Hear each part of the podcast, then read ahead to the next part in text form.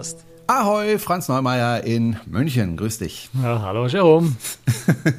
Äh, ich dachte, ich mir heute mal den Seefahrergruß, aber. Ja, ja, ich hätte jetzt mit Moin antworten können oder sowas, ja, genau. aber ist ja, das ist ja schon moin, fast moin. kulturelle Aneignung, wenn man sowas ja, macht. Absolut. Das lassen wir mal lieber. Wir zwei sitzen ja, wie gesagt, in Horb und in München. Da sind ungefähr 200, 250 Kilometer Luftlinie zwischen uns. Wir kommunizieren über das Internet, ganz klar. Bei uns ist es sogar ein bisschen spezieller, weil ich habe ja seit einiger Zeit Skylink. Starlink. Und ja, nee, Star, Starlink. Ich habe ja seit kurzem Starlink. Das heißt, äh, wir kommunizieren jetzt tatsächlich über Satelliten miteinander. Also mein Signal geht über eine Satellitenantenne hoch zum Satelliten, zu einem, der da gerade vorbeifliegt. Das sind knapp 5000 mittlerweile und dann geht's wieder runter und dann zum Franz. Und äh, da sind wir schon mitten im Thema. Und bei mir geht's durch Glasfaser, was auch nicht schlecht okay. ist. Ich wohne immerhin in einer großen Stadt, wo es äh, zwar äh, der Funkempfang, Handyempfang bei mir im Büro eine Katastrophe ist, aber dafür habe ich immerhin okay. Glasfaser bis jetzt. Glasfaser, und damit sind wir jetzt mitten im Thema. Könnte man ja auch für Schiffe machen, indem man einfach eine lange, sehr lange Glasfaser hinter sich herzieht ist aber nicht ganz so praktikabel, wäre zwar deutlich, noch deutlich schneller als das, was wir schon an Bord haben, aber man hat sich dann doch für Starlink entschieden, in vielen Fällen. Darüber müssen wir mal sprechen. Also früher war das ja echt schwierig mit, mit dem Internet auf Schiffen. Äh, das war langsam, das war teuer. Wie haben die das denn früher gemacht, bevor äh, Starlink gekommen ist? Ja, auch über Satelliten, aber das sind natürlich, also meine Starlink ist halt ein Netz von, weiß nicht, in der Endausbaustufe 30.000 ja. oder sowas, mhm. die da oben rumfliegen sollen, 40.000 relativ erdnah, also ein sehr niedriger Orbit. Dadurch ist die, die, die Zeitverzögerung, die, die Latenz zum Satelliten kurz ähm, und, und so weiter. Ne? Also viele Vorteile. Und früher hatte man ähm, geostationäre Satelliten in der Regel, äh, die in einem sehr viel höheren Orbit geflogen sind oder ich weiß gar nicht, ob die da noch, ob man das sagt, dass die da fliegen, also die da jedenfalls positioniert sind, so am, am Rande zum Weltall. Und äh, entsprechend die, die, Datenübertragung äh, nicht so viel Menge durchging. Ne? Waren ja immer einzelne Satelliten, auch wenn es davon auch ein paar gab. Ähm, es war eine relativ lange Latenz, es hat lang gedauert und war eben einfach teuer, auch für die Reederei äh, ziemlich teuer, ähm, sodass du halt an Bord dann ein relativ teures und auch noch langsames Internet hattest. Äh, wie du sagst, ne, ich kann äh, halt normal kein Kabel hinterherziehen für Internet, also muss es über Satellit gehen. Oder das ist dann, äh, in in in bevor Starlink kam, äh, noch zum Teil gemacht worden, wenn das Schiff äh, in der Nähe des, der, der Küste gefahren ist, hat man zum Teil da so mit so einer Art Richtfunk ähm, zusätzliche Internetkapazität geholt von, von Funknetzen an Land. Ähm, das dann so ein bisschen kombiniert mit Satelliten. Das hat dann auch schon mehr Geschwindigkeit gebracht. Man hat dann angefangen, ähm, Daten vom Satelliten äh, zu puffern. Also wenn Leute zum Beispiel Spiegelsternfokus äh, auf dem Schiff gelesen haben in ihren Apps, dann hat man das nicht für jeden einzelnen User separat wieder über einen Satelliten runtergeladen, sondern hatte sogenannte Proxy-Server auf den äh, Schiffen, also so Zwischenspeicher, sodass also quasi nur der Erste, der die Süddeutsche gelesen hat, die runtergeladen hat und alle anderen, die da am Schiff auch die Süddeutsche aufgerufen haben, das dann nicht nochmal wieder neu über Satellit kam, sondern dann eben direkt äh, von dem Zwischenspeicher am Schiff geladen. Also da hat man alle möglichen Tricks gesucht, äh, um das eben zu beschleunigen und, und, und günstiger zu machen. Ähm, aber letztendlich ist tatsächlich jetzt Starlink der große Durchbruch, was Geschwindigkeit auf Kreuzfahrtschiffen angeht. Deswegen haben sie auch fast alle Reedereien inzwischen mhm, bei sich so installiert. Proxy-Server und äh, Richtfunkantennen hat, dann brauchen wir auch jemand, der sich an Bord darum kümmert. Das sind ja auch Kosten, ja, also ein Techniker, der das sich darum kümmert. Ja, wobei das hast du sowieso. Ne? Das hast du ja, bei gut, Starlink bei Starlink genauso. ist es dann ja. doch ein bisschen einfacher. Du musst im Grunde eine Satellitenschüssel aufs Dach und ähm, ja, und mehr oder weniger hast du dann deine Geschichte. Also ja, gut, also ehrlicherweise weiß ich jetzt nicht, ob, ob die Reedereien nicht trotzdem hm. mit Proxy-Servern arbeiten, um die Geschwindigkeit nochmal zu erhöhen. Gerade auf ganz großen Schiffen kannst du dann ja vielleicht die Zahl der Starlink-Verbindungen äh, reduzieren, wenn du, wenn du zwischenspeicherst an Bord. Also du hast ja auf einem Kreuzfahrtschiff, das, das nimmt, glaube ich, niemand so richtig wahr, aber du hast auf einem Kreuzfahrtschiff, äh, vor allem auf den großen natürlich, hast du regelrechte ja, Rechenzentren. Mhm. Ne? Da stehen große Serverschränke, die natürlich auch die ganze Technik an Bord, ne? also das ganze ähm, ja, Hotelverwaltungssystem, ne? wenn du mit deiner Bordkarte beim Ein- und Aussteigen ein- und auscheckst, all das läuft ja über, über Server. Du hast das, das ganze WLAN-Netz an, an Bord, äh, das ja ne, aus, aus zig verschiedenen Routern besteht, die über das ganze Schiff verteilt sind. Du hast auf manchen Schiffen ähm, ja auch ähm, NFC-Beacons, ne, um, um Ortungsfunktionen bereitzustellen. Also im, im Grunde ist Computertechnik auf Kreuzfahrtschiffen sehr, sehr fortgeschritten. Du hast sowieso ein großes Rechenzentrum, wo eh jemand da ist, der sich damit auskennt. Also das macht jetzt da nicht so den Riesenunterschied. Ähm, aber wie sagst Starlink also beschleunigt. Ich kann es nur von mir berichten. Ähm, diese Einrichtung von, von Starlink war bei mir so dermaßen einfach. Du musst natürlich erstmal die, die Satellitenschüssel äh, anbringen auf dem Dach. Das ist noch das Komplizierteste, aber wenn die mal auf dem Dach drauf ist, dann schließt du einen Router über einen Stecker ein, machst den Stromanschluss dran, steckst es ein und dann war es das. Die Antenne richtet sich automatisch aus. Aber das war früher ja bei den anderen Satelliten mhm. auf dem Schiff ja auch nicht anders. Ne? Also die, die Verbindung muss einmal stehen, aber auf dem Kreuzfahrtschiff ist natürlich was anderes. Da hast du nicht einen Jerome mit seiner Frau und seinem Sohn, die da ein bisschen Internet datteln, ähm, sondern du hast ein Schiff mit, ja, im Extremfall nimm die Icon of the Seas, 9500 ja. Menschen. Ähm, auf einem Schiff mit lauter Stahlwänden, wo du unglaublich viele WLAN-Router aufbauen musst, damit du in jeder Ecke das Internet verteilst. Ähm, du musst ein Last-Balancing machen, ja, damit nicht einer äh, Netflix schaut und dann alle anderen äh, mhm. keine E-Mails mehr verschicken können.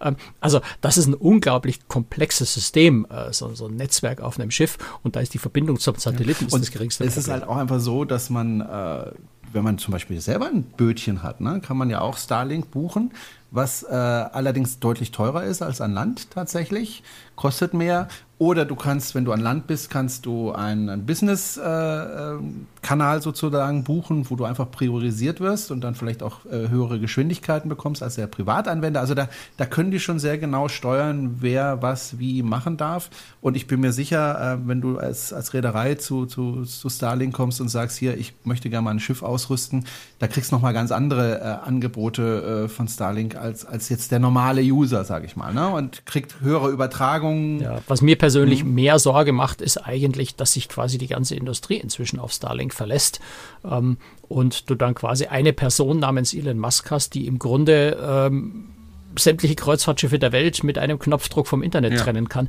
Äh, also nicht nur vom Internet für die Passagiere, das wäre jetzt noch das geringste Problem, sondern natürlich auch von ihrer Kommunikation mit zum Beispiel einer, einer, einer ähm, ähm na, wie heißt das, Steuerungszentrale gibt es ja inzwischen, jede Reederei hat diese zentralen äh, Steuerzentralen, wo die Schiffe genau getrackt werden, wo man feststellen kann, wenn es irgendwo Probleme gibt, wenn ein Schiff von der Route abweicht, äh, Unterstützungssysteme, all solche Sachen. Also da sitzt dann ein Mann, der quasi mit einem Knopfdruck in diesem hierarchischen Unternehmen äh, schon ganz erhebliche Probleme auslösen könnte. Oder ich möchte nichts Böses unterstellen, ne? aber er hat im Grunde hat er die Reedereien in der Hand. Ähm, und zwar hat alle. Das ist schon ein bisschen schwierig, äh, finde ich. Ich weiß jetzt aber auch nicht, inwieweit äh, Reedereien Absolut. sich da zum Teil nochmal absichern mit vielleicht einem Notfall, mit einer Notfallverbindung zu, zu anderen Satelliten, die man ja früher hatte. Und die Satelliten gibt es ja nach wie vor. Hm. Weiß ich ehrlicherweise nicht. Wenn die Reedereien hm. halbwegs schlau sind, dann haben sie zumindest noch so, so ein Notfall-Backup mit dem anderen Anbieter. So, ja. aber machen wir mal unseren Gut, Werbeblock und, äh, Starlink, äh, beenden wir den ja, mal ein bisschen und, und reden mal über das Thema Internet auf dem Schiff naja, generell. Es gibt noch einen Aspekt, es gibt, es gibt nur einen Aspekt, also jetzt technische, dass er einfach abschaltet, aber es könnte natürlich auch sein, wir haben ja gerade auch äh, die Sonne, die ganz äh, heftig äh, Eruptionen hat und das sind ja Satelliten und äh, Satelliten sind natürlich anfällig für ja. sowas. Und ich könnte mir auch vorstellen, dass es mal eine so heftige Sonneneruption gibt, dass mal eben die Hälfte der Satelliten äh, kaputt gehen.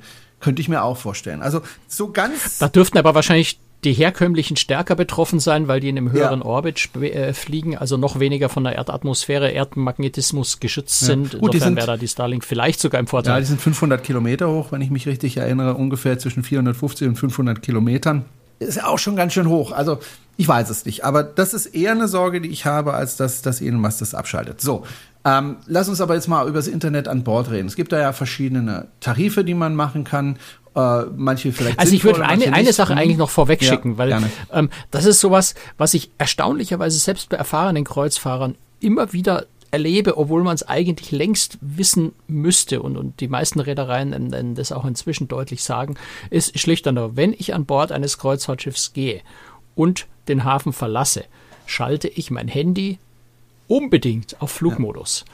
Ja, weil natürlich das Handy ähm, sich zwar an Land, und wenn wir in der EU sind, ist es ja praktisch, da ist es, das kostet nichts extra, verbindet sich mit dem Landnetz. Wenn sich das Schiff aber vom Land nach und nach entfernt, ist irgendwann das Landnetz nicht mehr erreichbar, beziehungsweise eben, und jedes Schiff hat eben auch ein Mobilfunknetz an Bord, ähm, wird dann irgendwann stärker oder darf in der EU, glaube ich, darf es erst ab sechs Seemeilen Distanz von Land überhaupt angeschaltet werden. Aber auf See ist dann eben ein Mobilfunknetz auf dem Schiff. Und das ist dann auch, auch wenn das Schiff im, im Mittelmeer im Kreis fährt, äh, zwischen EU-Staaten hin und her fährt, ist dieses Funknetz nicht in der EU, sondern es stellt eben die Verbindung über, Internet, äh, über Satellit her. Sprich, die Gebühren in diesem Netz sind einfach irre teuer. So. Genau. Wenn ich jetzt nicht auf Flugmodus gehe, schaltet mein Handy irgendwann mal automatisch auf dieses Schiffnetz um. Ähm, und wenn dann mein ähm, Betriebssystem auf dem Handy beschließt, ich mache jetzt mal ein Update ähm, mit, mit 450 Megabyte Download, dann läuft das über dieses Netz und dann bin ich hinterher viele hundert Euro los. Ähm, also da zieht nämlich auch so was, was auch beim Thema Telefonie im Grunde genau dasselbe Problem. Ähm, da zieht auch diese 60 Euro Kostenbremse in der EU nicht, weil ich eben in, nicht in einem EU-Netz bin. Also Schlicht und einfach. Mobilfunk auf einem Kreuzfahrtschiff zu nutzen ist unglaublich teuer. Deswegen sollte man immer, wenn das spätestens, wenn das Schiff den Hafen verlässt, äh, den Flugmodus reintun und wenn man dann Internet machen möchte, sich eben mit dem WLAN des Schiffs verbinden und ein entsprechendes Datenpaket kaufen dort. Mhm. Man kann ja oder ganz auf Internet man verzichten. Man kann ja eben auch äh, mit seinem Datenpaket äh, unter Umständen telefonieren, weil viele sagen sich, ja, ich würde aber gern telefonieren, aber ich muss ja das Telefonnetz ausschalten. Das geht ja trotzdem zu telefonieren. Wir zum Beispiel sprechen über Skype miteinander miteinander. Je nach Daten. Ja, es gibt FaceTime, ja. aber es gibt eben auch WhatsApp-Telefonie, sogar mit Videotelefonie dabei. Äh, das ist ja dann möglich, wenn ich über das WLAN mich einbuche. Aber also lass uns über Telefonie, lass uns da mal in der Aftershow mhm. drüber sprechen. Lass uns beim Internet bleiben, aber nur schnell angemerkt. Äh, und dann kommen wir auch auf die Datenpakete bei, bei äh, Reedereien. Ähm, das kommt auf den Tarif an, den du da buchst, ob zum Beispiel sowas wie WhatsApp-Telefonie, Skype, FaceTime, ob das da nicht unter Umständen gesperrt ist. Weil es gibt natürlich günstige Tarife, die so so, so ein Social Media Tarif, ja, der dann irgendwie 10 Euro am Tag oder sowas kostet. Da ist reedereiseitig, und da sind wir wieder bei der, bei der Serverfarm an Bord, ja, bei, dem, bei, der, bei der Infrastruktur, ähm, die entsprechenden IP-Ports heißt das gesperrt, blockiert, sodass du diese Funktionen nicht nutzen kannst. Ja, das heißt, je nach Paket kann es schon sein, dass das äh, dann doch nicht geht. Du bist ja auch Computerexperte. Könnte man da nicht einfach ein VPN nutzen, um dann doch telefonieren zu können oder funktioniert sowas nicht? Doch, kann man. Lass uns über VPN mal noch separat sprechen, weil VPN hat ja noch vor allem auch einen Sicherheitsaspekt. Ja. Aber ähm, ja, kannst du grundsätzlich schon. Aber auch das wird von vielen Reedereien in diesen günstigen Tarifen genau aus diesem Grund natürlich blockiert. Ah, okay. Also VPN kann man auch Gibt blockieren. aber auch wieder, man kann auch VPN, natürlich kann man auch VPN blockieren. Ähm, aber wie gesagt, deswegen sage ich, lass uns da separat gleich nochmal über VPN im, im, Detail sprechen. Man kann das unter Umständen auch wieder umgehen. Ähm, also es ist äh, ein bisschen okay. tricky. Also äh, schauen wir uns mal die Tarife an. Also es gibt ja verschiedene Reedereien und natürlich hat jede Reederei äh, andere Tarife, aber es gibt ja so Reedereien, die viele hier in Deutschland nutzen, sagen wir mal TUI Cruises und äh, AIDA Cruises. Wie handhaben die das mit den Tarifen?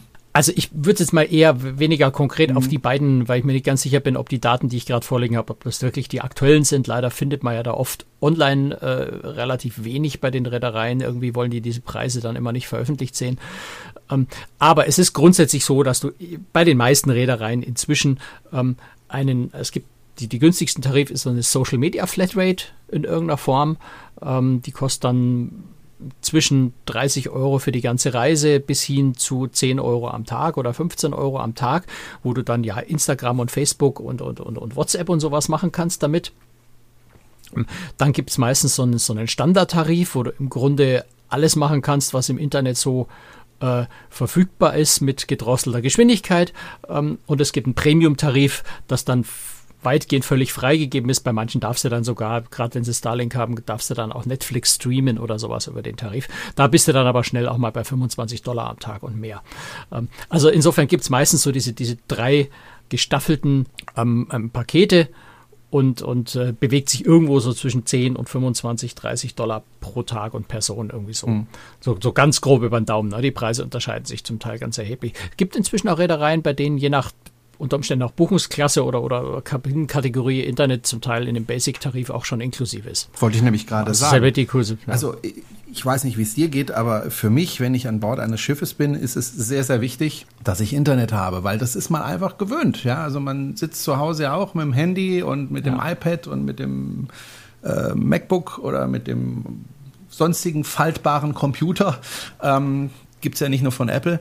Äh, und das möchte man ja eigentlich gerade im Urlaub, wenn man ja auch mehr Zeit hat und wenn es, was es sich mal einen Seetag gibt, möchte man das ja auch genießen. Und da möchte ich aber auch jetzt nicht jedes Mal denken müssen, oh, jetzt habe ich wieder 20 Euro für diesen Tag bezahlt, damit ich Internet habe, sondern ich es eigentlich am liebsten im Reisepreis enthalten. Da kann ja die Reederei sagen, okay, ich tue bei jedem Passagier einfach mal 50 Euro drauf. Manche nutzen das viel, manche nutzen das wenig. Aber dann ist es einfach inklusive in der Reise und dann muss ich mir da keine Gedanken mehr machen, ob ich jetzt Internet habe oder nicht. Es ist halt einfach bei der Reederei dabei. So wie Atui Cruises zum Beispiel sagt, okay, du, die Getränke sind alle dabei. Du zahlst es natürlich die Getränke über den Reisepreis, aber äh, du musst dir keine Gedanken mehr machen während der Fahrt. Also kostenlos, um es abzukürzen, kostenlos ist WLAN, ist Internet bei den Luxusreedereien und es ist bei den Premium-Reedereien oft in, in höheren Suitenkategorien. Weil, meine, du, du sagst es so einfach, ne? Dann schleich halt mal 50 Euro auf, dann ist inklusive, wenn du bei MSC 50 Prozent aufschlä äh, 50 Euro aufschlägst, sind das gleich mal 10 Prozent des Reisepreises im dümmsten Fall. Wenn du bei Region 7 Seas 50 Euro aufschlägst, dann, dann, dann ist es weniger als ein Prozent, das ist nix, ne? Also insofern tun sich die Luxusreedereien natürlich leichter, das in den Preis einzukalkulieren kalkulieren, ähm, weil trotz Skylink äh, kostet es die Reederei natürlich Geld, ähm, das Internet anzubieten. Und das muss man auch äh, berücksichtigen. Es hat natürlich trotz allem ja, auch bei schnellen, breiten Verbindungen ist es eine gewisse Bandbreitenbegrenzung, gerade wenn du ein Schiff nimmst, wo du, wo du 4.000, 5.000 Passagiere, wenn alle 5.000 Passagiere jetzt anfangen würden, Netflix zu streamen, weil es ja nichts kostet, ähm, dann würde natürlich die Internetverbindung auch nicht ansatzweise ausreichen. Das heißt, äh, so, so ein gewisser Aspekt ist natürlich auch dabei zu sagen, okay, wir verlangen Geld dafür und begrenzen es bis zu einem gewissen Grad, um die trotz allem zwar groß vorhandene, aber eben trotzdem begrenzte Bandbreite für alle nutzbar zu lassen. Ja, wenn du alles völlig freigibst und kostenlos machst, dann bricht das Netz doch trotzdem zusammen, weil die Datenmengen ins, ins Unendliche gehen, wenn jeder alles macht. Ähm, und insofern ist es auch schon so ein bisschen Nachfrageregulierung vielleicht, so ein bisschen der Preis dann auch. Mhm. Aber nochmal, wenn ich, äh, was weiß ich, in die Berge gehe, zum Urlaub, ins Hotel dort gehe, dann habe ich das ja meistens auch dabei, dass ich das Internet habe, entweder kostenlos oder zu einem pauschalen Preis. Und äh, damit konkurriert ja das Schiff im Grunde auch, also mit Hotels an Land. Ne? Ja klar, aber an Land ist Internet einfach auch für das Hotel viel, viel billiger. Ne? Also mal schnell, so wie ich jetzt hier habe, eine Glasfaserverbindung, die kostet mich jetzt im Monat, äh, was zahle ich, glaube 40, 50 Euro. Äh, na, 40, 50 Euro für eine, für eine richtig, richtig fette Glasfaserleitung, die auch für ein normales Hotel völlig reichen würde, wahrscheinlich für alle seine Kunden auf dem Kreuzfahrtschiff, ist das halt viel, viel teurer, die Satellitenverbindung und deutlich begrenzter. Insofern sind es einfach andere Kostenstrukturen, muss man einfach so sagen. Klar, es konkurriert, aber man muss auch sehen, es sind andere, äh, andere, es ist eine andere Situation. Trotzdem, trotzdem habe ich ehrlicherweise noch nie verstanden, warum Reedereien nicht zumindest, äh, weiß ich nicht, Instagram und äh, oder sowas freigeben, ähm, weil die Kunden würden natürlich massiv kostenlos Werbung für die Reederei machen, wenn man das ehrlich ist. Wollte ich gerade sagen. Also wenn du, wenn du Facebook hast, äh, wobei die jungen Leute nutzen Facebook gar nicht mehr, habe ich festgestellt. Ich habe kürzlich in meiner Klasse, sechste, sechste Klasse gefragt, wer von euch mhm. ist in Facebook? Kein einziger. Wer von euch ist in Instagram? Alle. Gut, die gehören zusammen, aber trotzdem. Also Instagram ja. ist da voll im Trend, äh, während äh, Facebook für uns äh, alte Säcke da ist. Ich ja. wundere mich, warum die Reedereien dann nicht sagen, okay, Instagram, wenn die da posten und die posten ja dann schöne Fotos von ihrem Cocktail oder sie posten von. Ja, das Abend Problem ist, dass sie keine Fotos mehr posten, ja. sondern die, die machen natürlich TikTok, Facebook, Insta, mhm. überall ist ja Video der große Brüller. Äh, und Videos sind große Datenmengen. Ja, und dann bist du schon wieder an der Limitierung dran. Ja, klar, aber gerade. Ja, also wenn, wenn 5000 Leute ständig TikTok-Videos posten, dann äh, reicht ja auch die schöne Satellitenverbindung leider nicht mehr. Gut, aber äh, gerade TikTok oder Insta haben ja, äh, ja, du sagst es richtig mit Videos, aber die sind ja meistens relativ kurz, nämlich 15 bis 30 Sekunden. Mehr ist es ja nicht. Es sind ja keine, keine Spiel Spielfilmlängen, was da hochgeladen wird. Nicht mal eine Minute, sondern. Nee, aber du hast halt 5000 Leute an Bord. Ja, ja. Und 5000 mal 30 Sekunden ist auch ganz schön viel. Ja, wobei die das ja nicht alle gleichzeitig machen. Also das, verteilt sich ja zeitlich. Äh, Aber du weißt, was ja, ich meine. Ich weiß, was ne? du meinst. Es sind einfach große, es sind große Datenmengen und große aber, Datenmengen über Satellit ist einfach teuer. Ja, wobei äh, ich mir sehr sicher bin, dass die die die äh, Verbindungen äh, über Satellit äh, inzwischen pauschalisiert sind. Das heißt, die Reederei zahlt pauschal einen Betrag X, egal wie viel darauf und runter geht. So wie ich das übrigens auch mache. Also ich habe einen pauschalen Vertrag. Ich bin zwar über Satellit, aber es ist nicht mehr begrenzt. Ja, aber die Bandbreite ist begrenzt. Ist begrenzt ja, und richtig. 5000 Leute, die verstopfen das mal ganz ja, schnell, ja. wenn du es einfach freigibst. Punkt. Aber zum Nutzen der Reederei, weil das ist ja, wie du gerade gesagt hast, das ist ja kostenlose ja. Werbung, die die da machen und das ist ja wertvoll für die Reederei. Da In dem Moment, wo es verstopft ist, ist es nicht mehr zum ja. Nutzen der Reederei, weil dann posten die Leute überall, was für eine miese Internetverbindung das da gerade ist. Ja, müssen wir mal ausprobieren. Hat alles seine ja, zwei Seiten. Müssen wir mal ausprobieren, ob das wirklich tatsächlich dann dazu führt, weil ich, ich habe mal ein Studentenwohnheim mit einem Internetanschluss versorgt und das hat erstaunlich gut funktioniert, obwohl es sehr viele waren, weil die halt alle nicht gleichzeitig drin waren. Aber klar, mit 5000, 9000. So, aber jetzt lass uns mal vom, vom Schiff ja. runtergehen, lass uns mal auf Landausflug gehen und genau. gucken, wie man da mit Internet weiterkommt. So. Also in der EU ganz einfach, da hat jeder seinen Mobilfunkvertrag, der gilt in der ganzen EU, zahlt nichts extra, ähm, problemlos. Aber jetzt machen wir mal eine Kreuzfahrt, die macht einen Stopp in Großbritannien. Da sind wir schon mal aus der EU raus. Die meisten Mobilfunkanbieter äh, haben inzwischen Großbritannien auch aus dem kostenlosen, na, es werden immer weniger. Also ich habe Telekom, also ich glaube, das ist inzwischen schon, muss man inzwischen schon sehr genau hinschauen. Man muss schon sehr genau hinschauen, mhm. hängt vielleicht auch vom Vertrag ab. Ähm, also da Schweiz, Norwegen, ne, das sind so Länder, wo man genau hinschauen muss, ist es überhaupt noch inklusive? Und geht man mal aus Europa raus, ähm, geht in die Türkei zum Beispiel ähm, oder nach Asien oder nach Amerika, Südamerika, Karibik, da ist eben das Roaming im, vom, vom, vom Smartphone auf keinen Fall mehr da und da brauche ich Alternativen. Wie komme ich dort ins Internet? Ich kann mir entweder überlegen, lasse ich es halt mal ganz. Ne? Wenn ich acht Stunden an Land bin für einen Landausflug, mache ich halt dann wieder Internet, wenn ich am Schiff zurück bin. Aber wenn man es an Land braucht, ähm, ja, hilft zumindest jetzt mal der Standardtarif nichts mehr. Genau, und dann muss man in einen kleinen Laden gehen, sich da übers Ohr hauen lassen für eine kleine SIM-Karte, mit der man dann drei Minuten telefonieren darf. Ja, gut, wir wollen jetzt mal äh, über Telefonie wollen wir eine Aftershow ja. reden. Ne? Ja, äh, ähm, äh, geht jetzt mal um Internet. Ich will so, Internet, ne? dann genau. kriege ich 10, 1 Gigabyte. Ja, ist total, ist total Euro. unpraktisch, weil, äh, weil du musst natürlich, nimm, nimm die Karibikkreuzfahrt, da bist du jeden Tag in einem anderen Land. Das heißt, du müsstest jeden Tag eine neue Karte kaufen. Ähm, da kommst du nicht sonderlich weit. Dann suche ich mir halt ein kostenloses Du kannst dich behelfen. WLAN. Genau, du kannst dich mit dem kostenlosen WLAN behelfen, suchst dann McDonalds, einen Starbucks oder, oder, oder was auch immer. Ähm, inzwischen hat ja jedes, jedes auch Nicht-Marken, äh, jedes Nicht-Kettencafé hat in, in, in der Regel kostenloses Internet, setzt dich halt dann rein, trinkst einen Kaffee, ähm, dann kannst du das kostenlose WLAN nutzen und wenn du dann in der Nähe stehen bleibst, äh, kannst du das noch weiter nutzen. Auch, ne? Aber es ist so ein bisschen mühselig natürlich, wenn du, wenn du abhängig davon bist, ob jetzt gerade ein kostenloses WLAN in der Nähe ist. Ähm, die schöne Möglichkeit, die es inzwischen äh, gibt, ist, dass du dir eine eSIM auf dein Handy lädst. Also viele Handys unterstützen das ja inzwischen. Also du hast bei iPhone, ist es glaube ich ab Version 11, bei Samsung Galaxy ab S20, Pixel, Google Pixel macht schon ab der Version 2 und so weiter. Ähm, also viele von den gängigen Handyherstellern haben inzwischen die Option, dass du keine physikalische SIM-Karte mehr in das Handy reinsteckst, sondern eine elektronische SIM, eine eSIM äh, nutzt, die du eben ja im Internet kaufen kannst und dann reinlädst äh, quasi auf das Handy und äh, die dann nutzt. Und du kannst eben, weil du es so bequem übers Internet kaufen kannst, eine eSIM auch für Guadeloupe kaufen.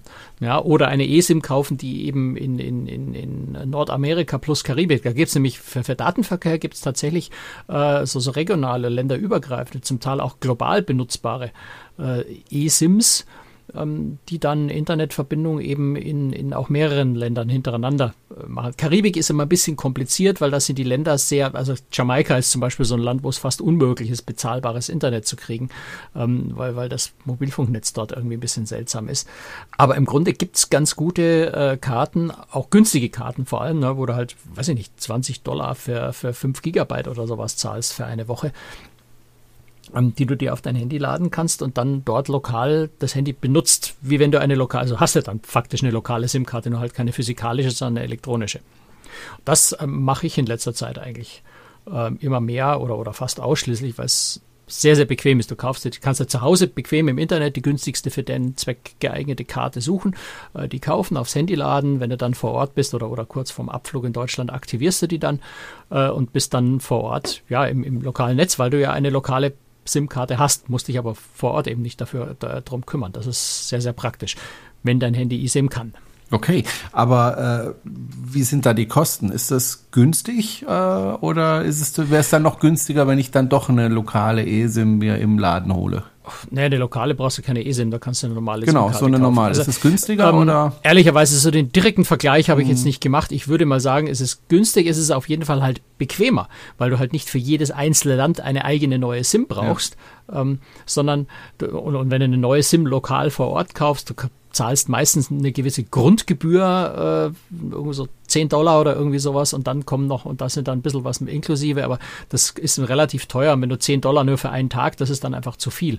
Und insofern sind diese gerade regionalen äh, eSIMs, so ein bisschen die länderübergreifenden eSIMs, sind in der Hinsicht dann einfach billiger. Du kannst dann auch selber entscheiden, wie viel brauchst du. Ja? Du kannst sagen, ich brauche ja nur ein Gigabyte und das kostet dann vielleicht für die USA gerade mal so 3,99 Euro oder sowas. Und äh, oder du sagst, ich brauche ganz viel, dann, dann kaufst du einen globalen Tarif mit 50 Gigabyte inklusive für 150 äh, Dollar. Aber dazwischen ist so, so der ganze Spielraum. Also du kannst auch sehr, sehr flexibel einfach entscheiden, was du da willst. Und so eine eSIM kostet halt einfach keine, keine Einrichtungsgebühr, Grundgebühr oder irgendwie sowas, sondern du zahlst halt wirklich nur Je nach, je, nach, je nach Land sehr unterschiedlich die Preise, aber das ist auch bei lokalen SIM-Karten sehr unterschiedlich, je nach Land. Ähm, halt auch mal, weiß ich nicht, 10 Dollar für 5 Gigabyte äh, für eine Woche. Und da würde ich sagen, ist die eSIM sehr, auf jeden Fall sehr bequem und wahrscheinlich auch die günstigste mhm. Variante. Jetzt ist ja so, ich kann ja auch eine kostenlose Variante nehmen. Du hast es vorhin schon angesprochen, McDonalds oder was auch immer mhm. für Fastfood-Ketten gerade da in, dort sind. Oder auch Cafés äh, bieten das ja manchmal an. Ähm, aber da muss man auch vorsichtig sein, was man da macht. Ne? Also ähm, Online-Banking mit einem offenen WLAN ist Ach. vielleicht nicht so ganz geschickt. Also man muss halt einfach äh, gucken, ja, wenn du in einem offenen WLAN bist, dann werden die Daten da oft nicht verschlüsselt übertragen. Das heißt, ein Hacker, der ein bisschen schlau ist, äh, kann die Daten, die in diesem WLAN fließen, im Grunde abfangen. Das heißt, er könnte auch äh, ein, ein, ein Passwort von dir, Zugangsdaten, äh, abfangen und die dann natürlich missbrauchen. Insofern, es ist na, also ich vereinfache ein bisschen, aber im Grunde ist das äh, grundsätzlich möglich. Ist theoretisch sogar auf dem Kreuzfahrtschiff in dem WLAN möglich, wenn sich da irgendwo ein Hacker einklingt oder sowas. Denkbar, nicht, nicht sehr wahrscheinlich, aber denkbar.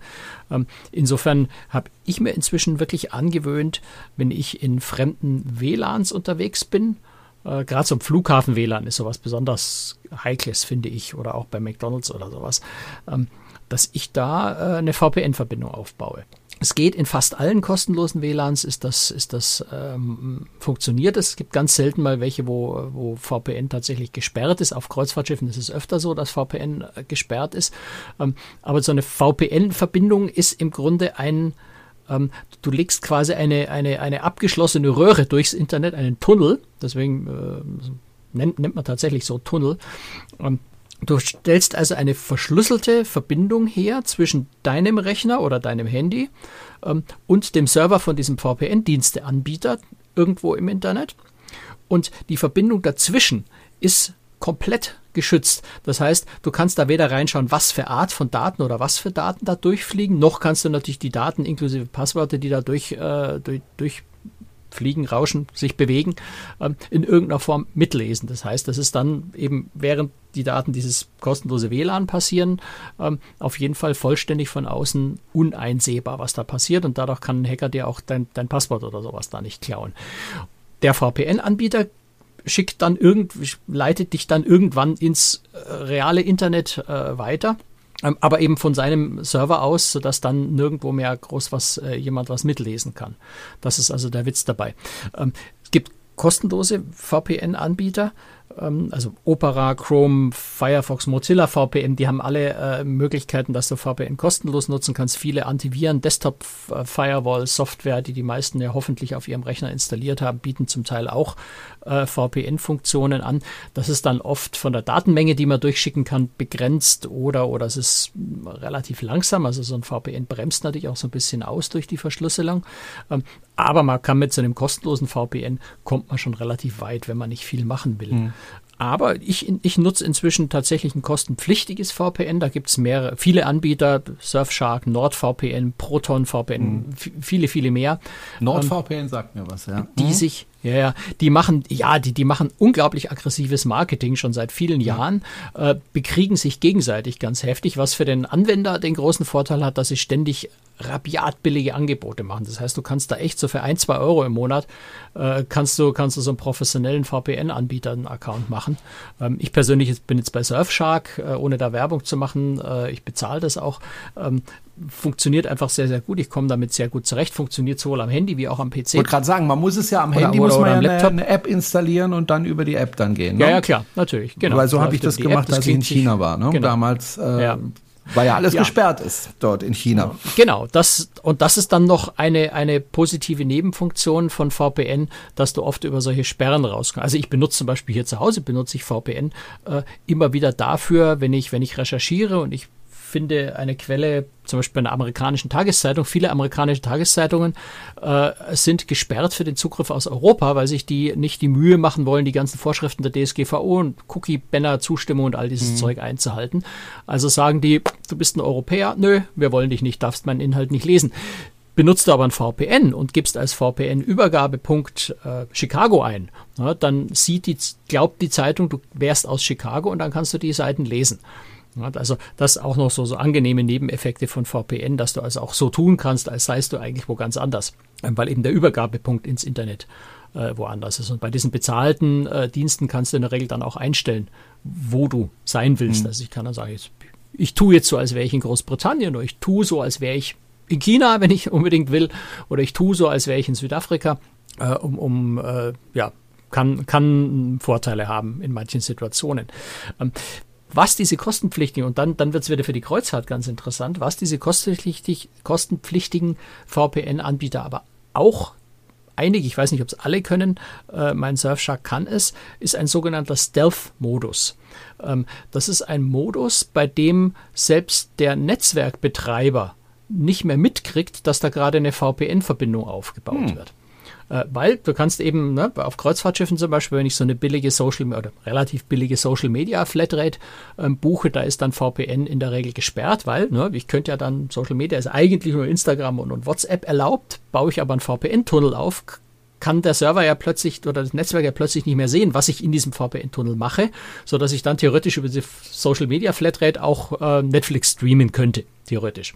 So, das will die Reederei natürlich nicht, weil du hast ja nur für Social Media bezahlt und nicht für, für Streaming.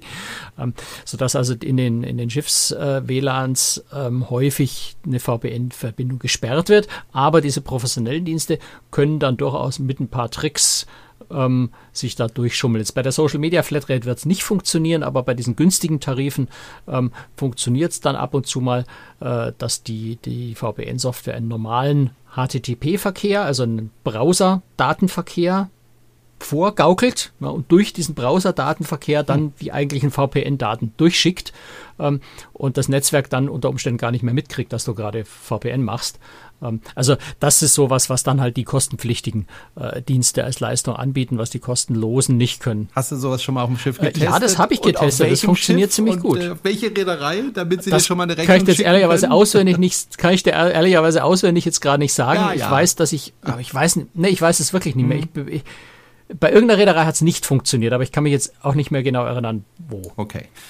Und natürlich sind die kostenpflichtig sind in der Regel wesentlich schneller, das muss man auch sagen. Ja. Also wenn ich dafür bezahle, kriege ich eine halt wesentlich höhere Geschwindigkeit. Ja. Und das kann gerade bei, bei den kostenlosen VPNs kann das schon mal ziemlich nervig sein. Das wird dann richtig langsam. Ja. Das hat mich genervt, als ich in China war. Ich weiß nicht mehr, welchen VPN-Anbieter ich damals genommen habe. Ich vermute mal, es war ein kostenloser sogar oder ein sehr, sehr günstiger.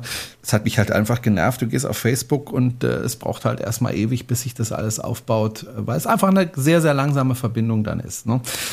Aber immerhin konnte ich dann auf Facebook oder sonstiges zugreifen, was halt in China sonst nicht geht. Also YouTube, Instagram, Facebook, also man, man alles muss gesperrt. Dazu sagen, es ist VPN als solches ist nicht langsam. Es hat einen kleinen Einfluss auf die Geschwindigkeit, mhm. weil natürlich die ganze Verschlüsselung gemacht werden muss. Aber VPN als solches ist nicht langsam.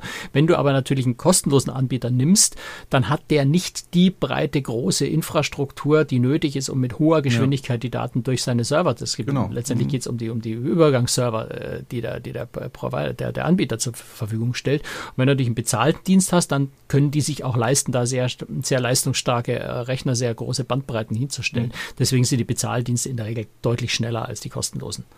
Okay, also, wir sprechen jetzt gleich noch über das Telefonieren in der Aftershow. Die Aftershow bekommen Sie dann, wenn Sie uns ein bisschen Geld zukommen lassen. Regelmäßig, jeden Monat. Äh, alle Informationen dazu finden Sie auf unserer Webseite cruestricks.de. Und wir würden uns freuen, wenn Sie uns da ein bisschen finanziell unterstützen. Und wie gesagt, dafür gibt es dann die Aftershow. Heute geht es da ums Telefonieren ich muss mich ja immer zurückhalten, da ich jetzt schon drüber sprechen. Sonst würde es sich ja für Sie nicht mehr lohnen. Ähm, ansonsten hören wir uns in zwei Wochen wieder und äh, mit einem neuen Thema. Vielleicht war dann der Franz wieder unterwegs oder vielleicht hat der Franz sonst ein Thema noch ausgegraben. Wir werden sehen. Wir lassen uns einfach ich überraschen. Hab ich habe einen ganz spannenden Interviewpartner. Oh, das kann ich schon mal da verraten. Bin ich bin gespannt. Äh, verrät's mir gleich, aber off air. Wir machen jetzt gleich noch ein bisschen weiter. Wir sprechen über das Telefonieren. Danke fürs Zuhören. Empfehlen Sie uns bitte gerne weiter und äh, ja, bis zum nächsten Mal. Tschüss. Bis dann. Ciao. Servus.